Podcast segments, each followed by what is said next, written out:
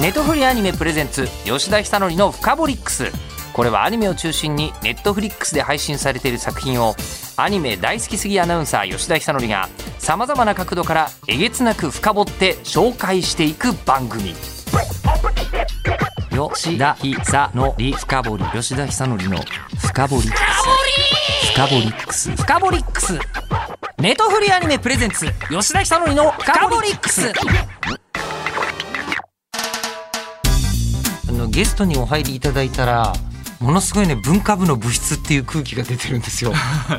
喧嘩上等みたいな人は全然いないっていう感じの今、えースタジオに、えー男性4人いるわけですがネットフリアニメプレゼンツ吉田久典のフカボリックス6月18日から全世界独占配信されたネットフリックスシリーズアニメスプリガンからまずはこの方お峰優役小林千秋さんですアニメスプリーガンでお見の優役を務めております。小林千秋です。今日はよろしくお願いします。します。なんかもうネットフリックス作品でいうともう僕グレートプリテンダーの時に、はい。最終的に僕4週ぐらい見たんで いやーありがたいですね。でも実際お話しするのもその時以来ぐらいですかね。あでもそうかもしれないですね、でもその後むちゃくちゃいろいろ出てますよね。ええねえー、と今ですね声優さんとしては一番え初主演2019年だからついこの間なんですよね、えーガンダムビルドダイバーリライズでアニメ初主演で21年に第15回声優アワードで新人男優賞。そして賢者の孫ウィギーポップは笑わないバトラーズ。SK8 あ SK8 もすごかったですね。あね。あ、いやありがとうございます、ね、夕刻のモリアーティ妖怪学園 YN との遭遇などなど本当に最近の新しいシーズンでメインキャラクターに小林さんがいないことがほぼない。そんなことはないですけど。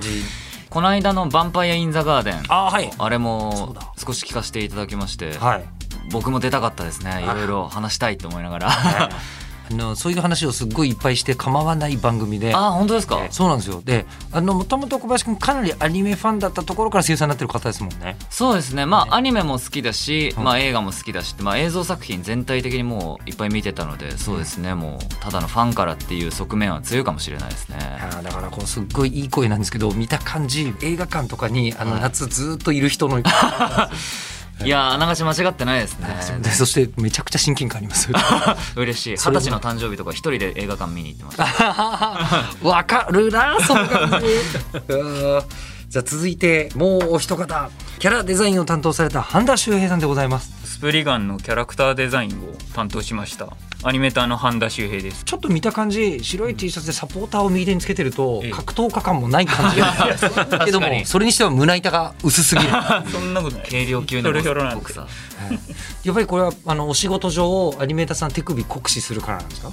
そうですね。ちょっと痛めちゃって。あえそうなんか。えなんかずっとつけてますね。ちょっと日常生活でもちょっと痛くて。あそうなんですか、え大変ですね。いやでもその半田さんなんですけども、1984年生まれのはい。静岡県のご出身で,、でアニメーターになられたのが25歳だったそうなんですけえど。そうですえ元飛び職とか工場勤務だったっていうプロフィールはあるんですか普通の仕事をしてましたね。でも飛び職って普通というよりはちょっともっと技術いる感じしますけど、あーでもあれですよ。なんかめちゃめちゃ厳しいところではないっていうかはい。高いところに上がって作業とかしてたわけですよね、はい。ええ。そういうアニメーターさんまず聞いたことない。そうですね。珍しい方だとは思いますね。ええ。そのこう半田さんは、はい。えー作品でいうと2017年「リトルウィッチアカデミア。はい」もうこれ吉成洋さんのあそうです。ものすごい作画の作品はい。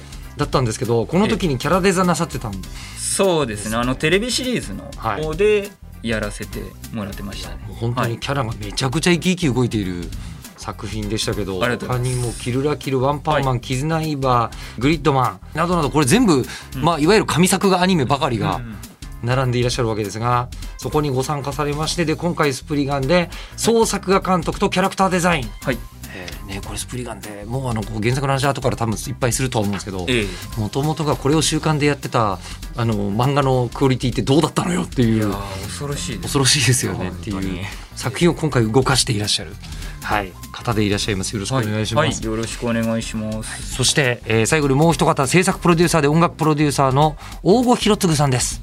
はい、えー、と ABEX で、えーこの作品の制作と音楽のプロデューサーをやらせていただいてます。大郷弘嗣です。よろしくお願いします。大郷さんだけちょっとあのいや ABEX の人って時々サーファーっぽい人出てくるよねっていう。そうなんですか？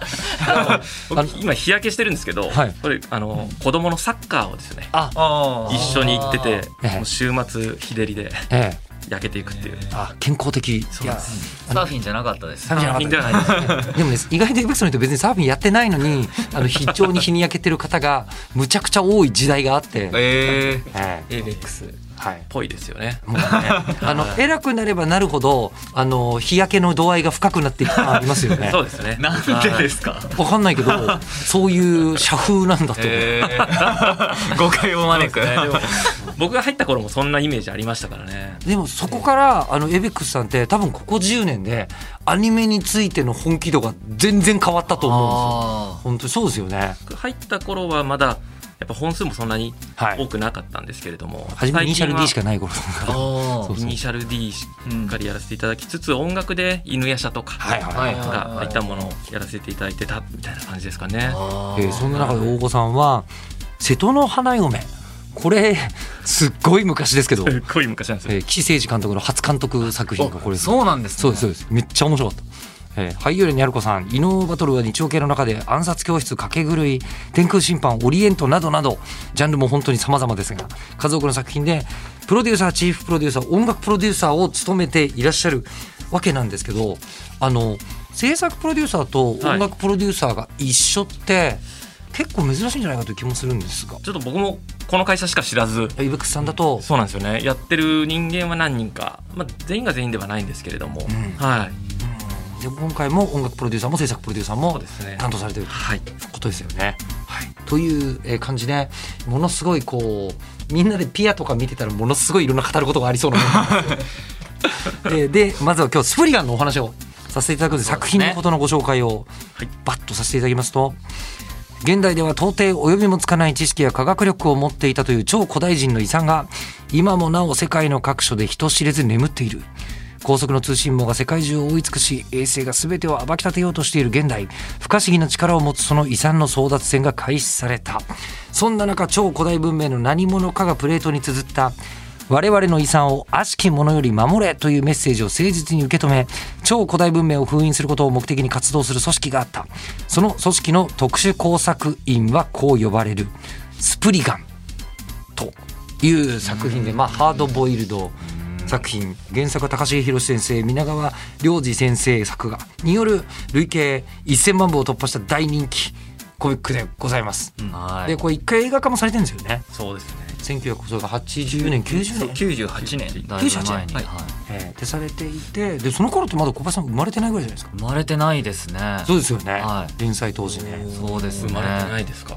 改めてそう言われると生まれてなくてだからあ森久保さんともちょっとそういったお。話させていただいたんです前作のお見ない。前作のね。そうですお見ない優の森久保さんとも。え。だからもう逆に僕がこのスプリガンをやった時はまあ芸歴でいうとまあ3年目とか4年目とか、まあ本当に入りたてみたいな感じだったんですけど森久保さんは森久保さんで本当に初めての主演ぐらいのレベルだったのでなんかそれがこう数十年の時を経てまた同じような役者がやってるって思うとっていう結構熱い言葉を送ってくださってで楽しみにしてるって言ってくださったのでそれがすごい嬉しかったですね。歌舞伎の演目みたいですね。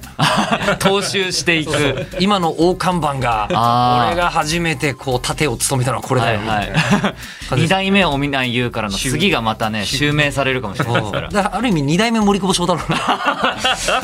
ちょっとそこ担おうとしてる声優結構いるからな。いるんですよね、ええ森久保さんのあの二代目めちゃくちゃいらっしゃいますね。そうなんですよ。声優さんの中でもねただその本当連載を僕はあのサンデー割とサンデー子だったんで連載で読んでる時にこれ外国の人が描いてんじゃないのかなって思ってるぐらいの絵だったんですよ。おしゃれで、うん。でしかもこんなに重機のこととかうん。細かく書いてるしみたいな思ったんですけどそのリアルタイムの頃ってあでも80年前だと半田さんはまださすがにちょそうっと僕は映画の頃なんですあはいはいはい、はい、98たまたまはい。たまたま友達の家で見たのがきっかけで、そこから読み始めたんで中学の時です。なのでもうアームズが3巻ぐらいまで出てる頃でした。先生のその後の作ええそうですね、ええ。はい。もうその頃って絵描くの目指してたんですか？絵は描いてましたね。子供の頃から描いてるんで。ええ。で描いててアニメーターさんになろうと思って思ったのは結構あと22とか3とかの時なんですけど。就職してからそうですね。なんか絵を描く仕事をしたかったんですけどなり方が分かんなくて。であのなんていうんですかね？トビさんになる方法は分かったそうですね。23の時だったかな？にコンサトシ監督のおーはい「東京ゴッドファーザーズはい」を見てはい。すごい感銘を受けてですね。めちゃくちゃ面白いですよね、はい。東京ゴッドファーザーズ、はい、それでアニメーターにすごく興味を持ったんですよ。はでそれからアニメーターのこといろいろ調べてそれでそうですね24の時にその後グレン・ラガンがすごい好きであはい、グレン・ラガンがすごい良かったんでガイナックスに入りたいと思って。それでガイナックスに書類を送ったら通って。っうん。ていう感じでガイナックスに入りましたね。はい。そうです。そういう経歴の中で、はい。そのじゃあ原体験の一つにスプリガンがある、ええ。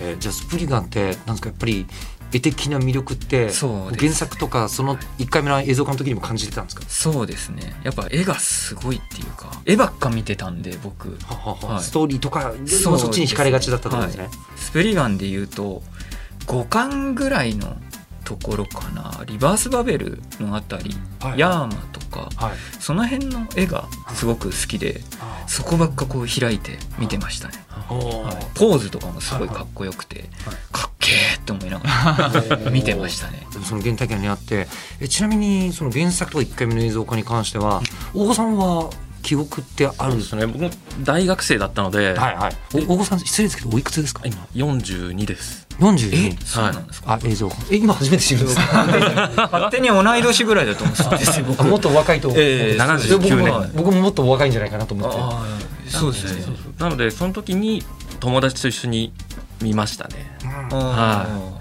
とんでもないなと思いながら。あのあのクオリティは。あはーすごかったですよ本当ね、で漫画も中学ぐらいだったかな、友達から勧められて読み始めたっていうのが最初なんですけどその頃だと親父に一緒に見せられたのインディ・ジョーンズとかあ見ててあやっぱこういう遺跡だ大パンツだってすごく好きだったので、すぐにハマってうん。買いましたね。えで今回その、まあ、個人的にある程度みんなこうあの、まあ、サブカルチャーってあえて言いますけど今あんまりそんなジャンルな気もするけどそういうのに興味がある人でスプリガンのこと知らない人、まあ、そんないなかったじゃないですか。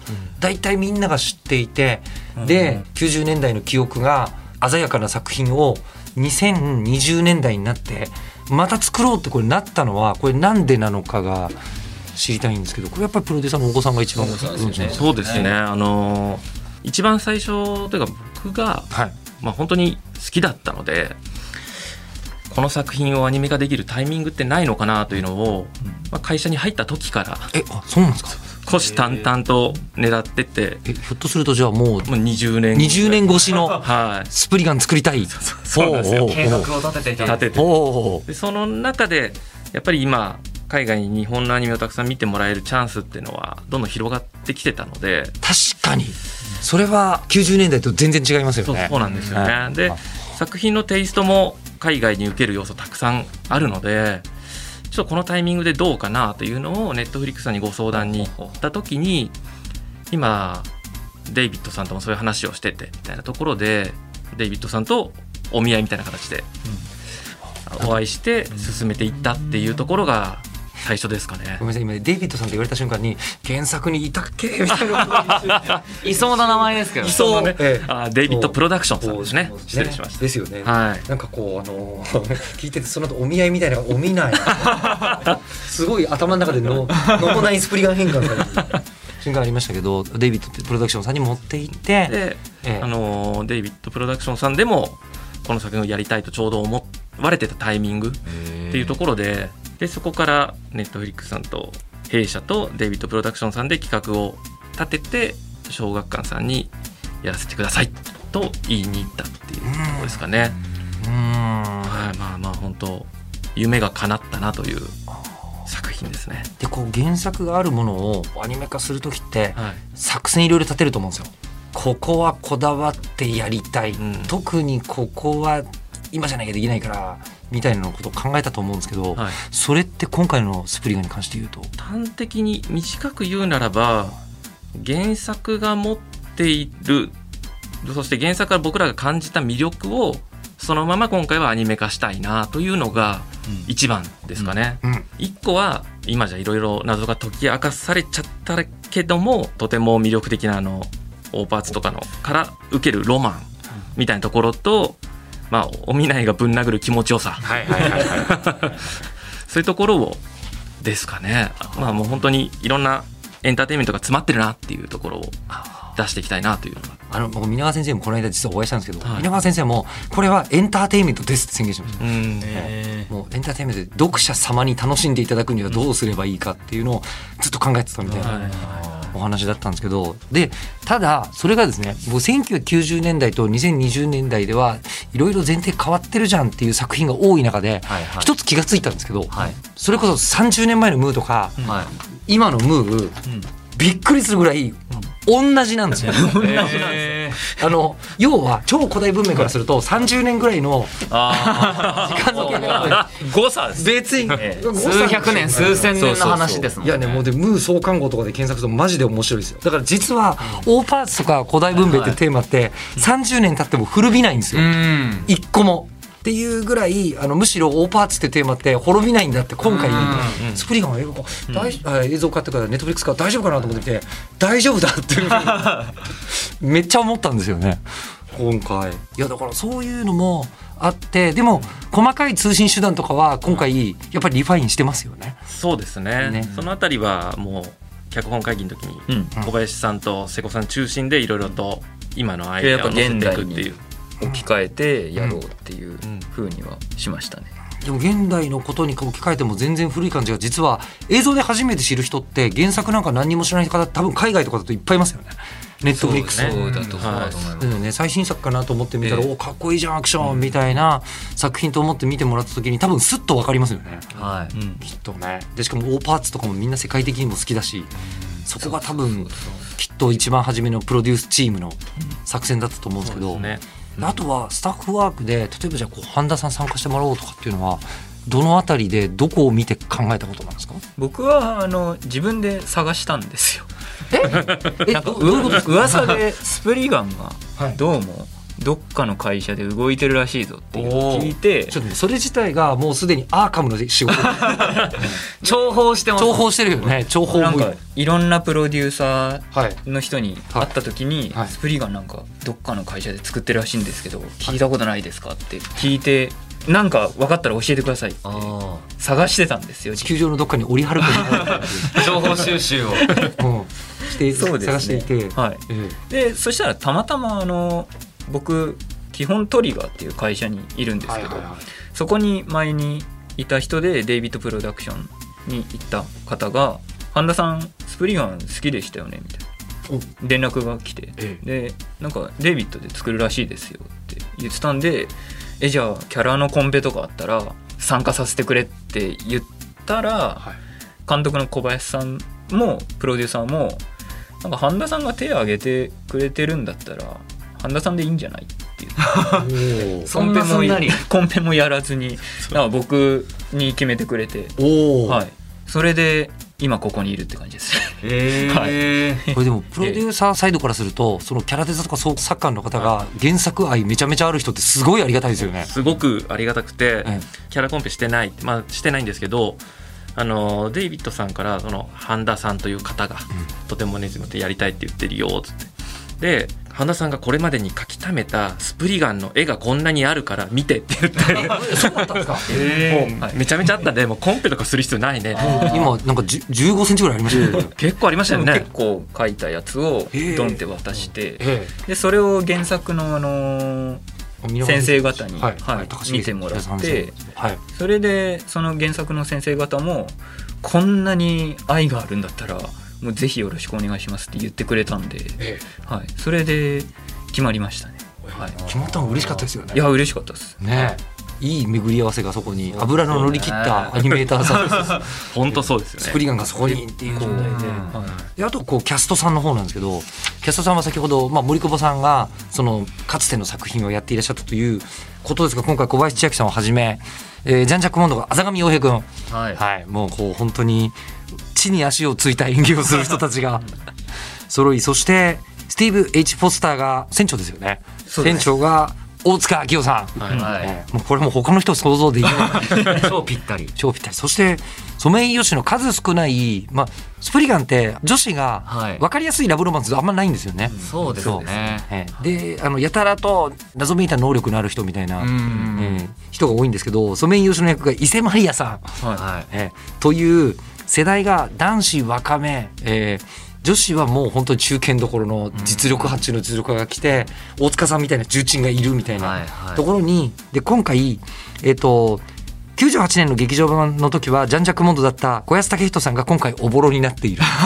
これすごいですよね、ええ原作読んだ方はおぼろご存知だと思うんですけど僕は当時から小安さんだなと思って読んでたんですけどえーあそうだったんねですね。だって謎めいて強い人で ねちょっと中華入ってるって言ったらもう小安さんでしょ。う、あ ええ。あ20年以上前からそのイメージが。ありましたね、ええ。あってなんですけどキャスティングはこれオーディションとかやっぱあったんですか？テープオーディションという形で、はいはいはい。もう多くの方々にご参加いただいて、で、まあ、脚本会議の時にみんなでどの方がみたいな話をしたって感じですね。はい。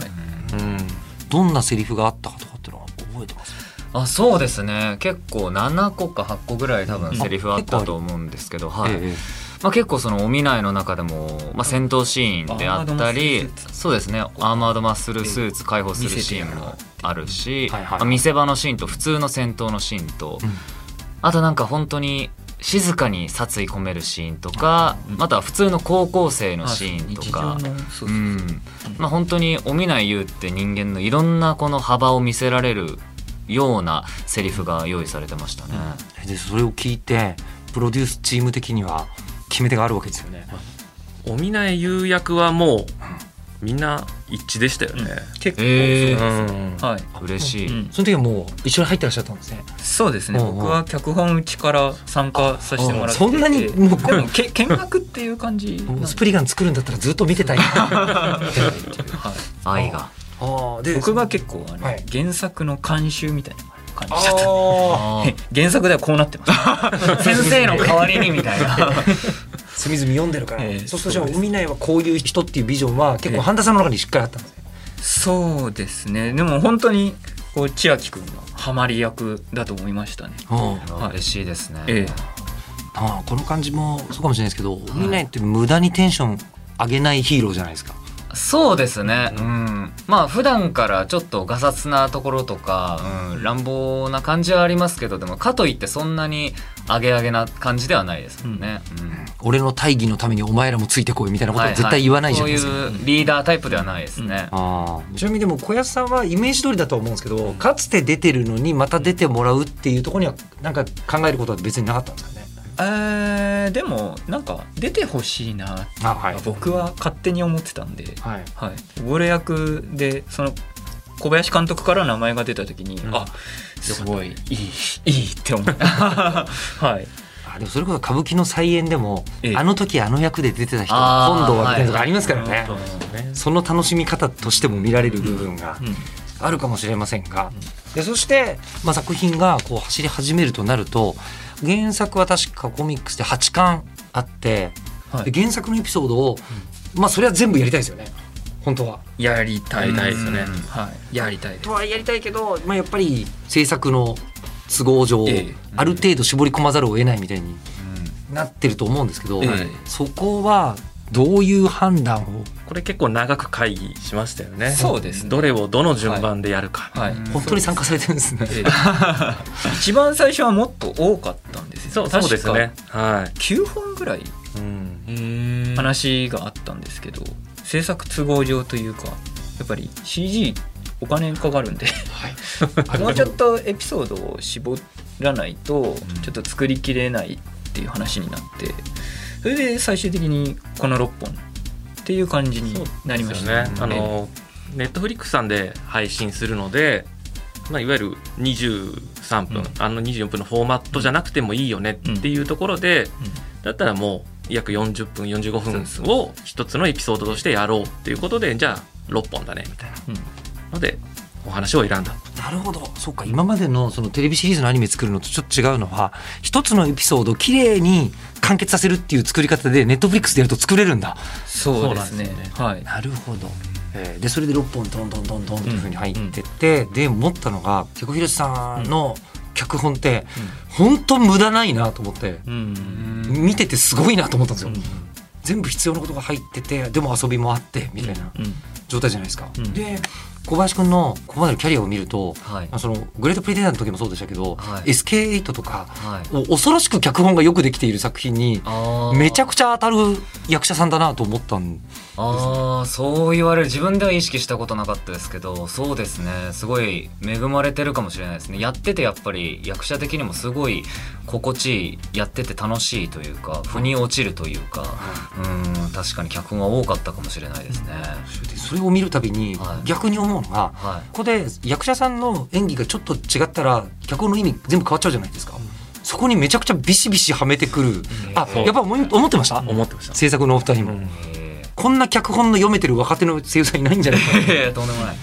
感じがするのですが、はい。そうするとやっぱりでも一番初め脚本で出会うわけじゃないですか、はい。はいお仕事としては、はい。読んだ時の第一印象とかでもそうですね。原作をそのアニメの脚本読む前にアニメでやると聞いてたところはもう読んでいたので、まあ、そこと照らし合わせながらやっていたので、まあ、その原作読み込んでたからこそそのすんなりと脚本に入れたっていうところもあると思いますけどセリフの流れ的にも無理に感情を作らなくてもスッと入っていけたので本当演じやすい脚本というかその見せ方もアニメーション的にすごい見せ方たくさん出してくれてる脚本でもありますけど役者にとってもすごい喋りやすい感情出しやすい脚本だったので別に僕が何を考えるとかはそんなに必要としないぐらいの完成された脚本だったなってイメージはありますね。あのさっき森久保さんとお話ししたっていうのがありましたけど、どうはですか先代の演技とかって気にしなきゃいけないもの？い、いやいやそこはまた別。そうですね。それはまた別なのかなって思ってましたね。やっぱりそ、ね、その作ってる方々も違いますしで多分作ってる方が違ったりディレクションとか、その劇場版だからその見せ方も絶対違うでしょうしでそうなると、まあ、僕とね森久保さんのそのお芝居の性質とか声も全然違うので、そこは真似しようとか、うん意識しようっていうのは全くなかったですけど一応、まあ、リスペクトじゃないですけどその「スプリガン」という作品は好きですしっていうところで、まあ、何回か拝見させていただいたっていうぐらいですね。でやってみたらはい。めちゃくちゃ怪我するし。叫ぶし。叫ぶし。そうですでねめちゃくちゃ重労働だったよなと思うんですけど。やはいはい。まあでもそれは本当に重労働は重労働でしたっねぱ。行くたびに汗びっしょりみたいな感じ。いや本当にそう。僕あんまり汗かかないんですけど、はいはいはいこの作品はめちゃめちゃ汗かきながらえー。お芝居させていただきましたね、うんずっとこの多分平均体温が1度ぐらい高くなってんじゃないかぐらいの。ね、今コロナ禍ですからスタジオとか入るときピーってね37度以上だと入れないですけど、スプリガンやった後に別のスタジオ入ろうとしたら危ないんじゃないかぐらい本当熱量が、はい、ギリギリのところになるぐらいでも本当に熱量ある作品だしお見ないっていうキャラクターがそういうすごい熱い男だからっていうのもありますけどあとこの作品アフレコが朝10というかほ毎回朝10時からのアフレコスタートだったんですよ、まあ、だからそれもあって頑張ってましたね。喉起きてないなと思いながら叫んでました。まあねお見ないよく居眠りはしてんですけど。そうですね。途中でね、はうん、いやーでもそれで、まあ、毎回死にそうになってい、はい、帰ってくるっていう、はいはい。うんストーリーをやってるのは役者さんも大変だと思うんですけど、はい。多分アニメーターさんの仕事量結構尋常じゃないだろう。えぐいと思います。ねえだってアクションシーンはその、はい。メカのアクションもそうだし、うん。その体の体術のアクションもそうだし、はいはい、ありとあらゆる人種というか、うん。タイプのキャラクターが出てくるじゃないですか、はいい、やもうこれ半田さん本当大変だったんじゃないですかって思うんですけど。そうですね。まず尺が倍っていうのがめちゃくちゃ大変でした。普通のテレビシリーズの場合、はい、なんか最初に2本合体させるっていう話を聞いた時は別になんか倍になるだけじゃないって思ってたんですよ。はい。そしたらなんか違いましたねなんか2乗でした。2倍じゃなくて二乗は。2乗でしたね全部が。それ二乗になっちゃう理由は？すごい大変でした。チェックとかもはやっぱりこうやり取りが往復が大変だったりあとカット数がすごいいっぱいあるんで、1回の打ち合わせがすごく長くかかるんですよそうするとおのずと書く時間がなくなってきたりはい。くるっていうか、はい。ええ。あの話が違うんだったらちょっとこの時の服装ちょっと違いますけどまあ大丈夫ですよねみたいな違う回だしみたいになりますけど同じ回で服装こことこのシーンで服装違うのまずいっすよみたいなのが膨大になりますよね。そうですね。結構大変でしたね。なんかあんまりおすすめしないなって。現場の作業量的には。ええ。ええ。あ結構大変でした。これでお客さんの見応え的にはこっちですってなっちゃったらどうしましょうね。そう。もう45分じゃないと満足できない体になっちゃった。ボリューム足りないっすって言われちゃったら。そうしたら多分45分バージョンの作り方を模索ししないとですね。今回は勢いで作り切った部分があええるけど、そうですね。はい。制作体制勢いで。そう言い直さないと本当はいけないチャレンジをしてしまったそうですね。なんか人を増やしてとか半分に分けるとか。なんか僕よりもむしろその制作進行の子たちとかあとは演出の人とかがやっぱり大変だったんじゃないかなと思いますね。アニメーターさんも絶対楽じゃないと思いますけど。ただ今回総作官として、はい。ね見てほしいとこいっぱいあると思うんですよ。まあ、ええ。天変地異も起きるし、ええ。ー戦闘シーンは戦闘シーンでかっこいいし、はい、ね、メカも山の中から海まで圧倒的に何でも出てくるんですけど、ええ。これは実は本当は一番見てほしいんですよみたいなのは。でもエフェクトもすごいあの橋本隆さんっていうエフェクトアニメーターはいで有名な、はいあの方に入ってもらって、はい。そのマイワスこうピンポイントでその抑えてもらってたりするんではい。そこはやっぱすごい見どころですしアクションも結構あのあの見どころっていうか、はい。はい、あのいろんな人が入ってくれたんではい。もうラッシュチェックっていう色がついた映像を見ながら、ここをこう直してほしいとかそういうことをやるのがあるんですけど、その時にもう最高だぜってずっと言ってましたね。はい。かっけーっつって「いやー苦労したかやったー 」みたいな。ええ。ああ。あとはやっぱり CG との融合といいますか作画の。これは90年代とは大きく違うところですよね。確かに。すごかったっすねなんか体が、えー、と CG なんですけどおみなえとはいはいはい。顔をあそうなんですか？はいあ全然わかんなかった。顔だけ作画なんですよ肌色の部分え全然わかんなかった。あそうなんだ。わかんないわかんないですよねわかんないですこれがすごいなんか未だになれないんですよなんか顔だけ描くだけで全部セルに見えるっていうええええ。これが今未だになれないんですよね僕未だになれないけどこれは2020年代の技術の進歩が。そうですねでもなか可な能にしたか大変だったんですけど、ええその分結構面白い映像にはなってるんじゃないかなと思いますね。いや今僕言われるまで普通に見てました。えこの数書いたんだと思って感動した。ええ。そうだったんだ。そうですねなので結構僕は顔だけひたすら上から書き足すみたいなのを結構やってたりしましたね。はいええそしてこれをプロデューサーとして完成させ、同時にこうあの音楽担当もなさっていたということで、先に音楽の方からちょっと聞きますけど、はい。こうスプリガンの音楽イメージってどうやって決めたんですか？音楽ジャンルとか楽器とかいろんな決め方あるじゃないですか。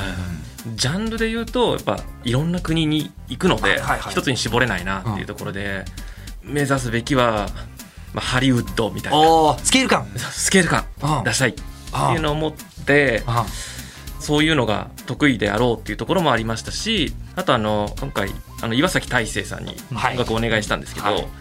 僕の高校の同級生なんですよね、うん。岩崎さんなんで同じ部活なんですよ。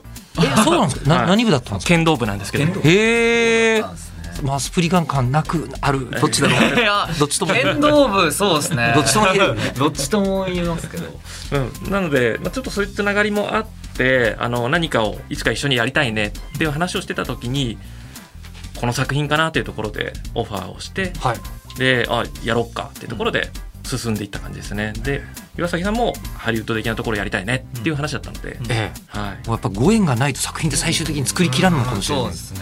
と思うんですけどでそれが出来上がって、はい。今度プロデューサーとして思うのは、まあ、いろいろ大変だったこととかあると思うんですけど今ここなんだよねこのできたスプリガンのいいとこみたいなまあみんなの愛が詰まってるなっていうのは本当にあ本当に本当にあるなと思うので、あのさっきちょっと話してた脚本の瀬古さんもはい。原作大好きで、あでもともとデイビッドプロダクションさんがオファーをしに行った時はちょっとスケジュールがとても埋まってて今ちょっと受けられる仕事ないんだってお話だったんですけどで作品はスプリガンなんですけどやる。あ それで受けていただいたみたいなのもあるので本当にみんなの愛。すごい人に恵まれましたよ。そうですよね。はいあー。えということでネットフリックスで、えっと、6月の18日から全世界独占配信が始まったところと。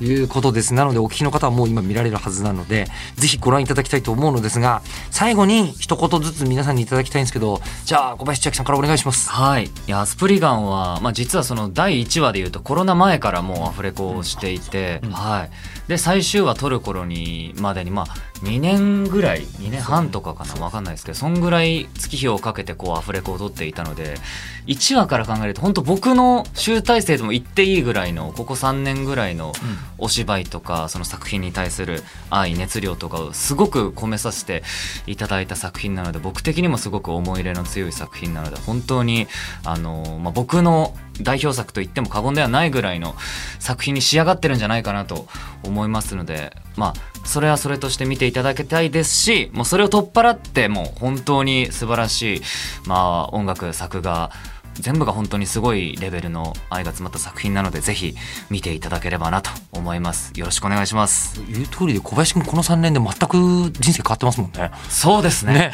正直本当にそうですいろよね。いろ変わりましたね。ね、はい。じゃあ続きまして半田さんにはい。お伺いしたいんですけど一言いただくとすると。そうですね。もうお願いだから見てくれって感じです。はい。イエーイ最高だぜですね。そうそうですね。ははいい。なんて言うんですかね。なんかもうスタッフの愛とその時にできる最大の力を注ぎ込んだ作品なんでぜひ見てほしいですね。はい。うん。いやでも本当作画の仕事の人が自分で見てて最高だぜって言えるってなかなか生涯にも何度あるかだと思うんですよね。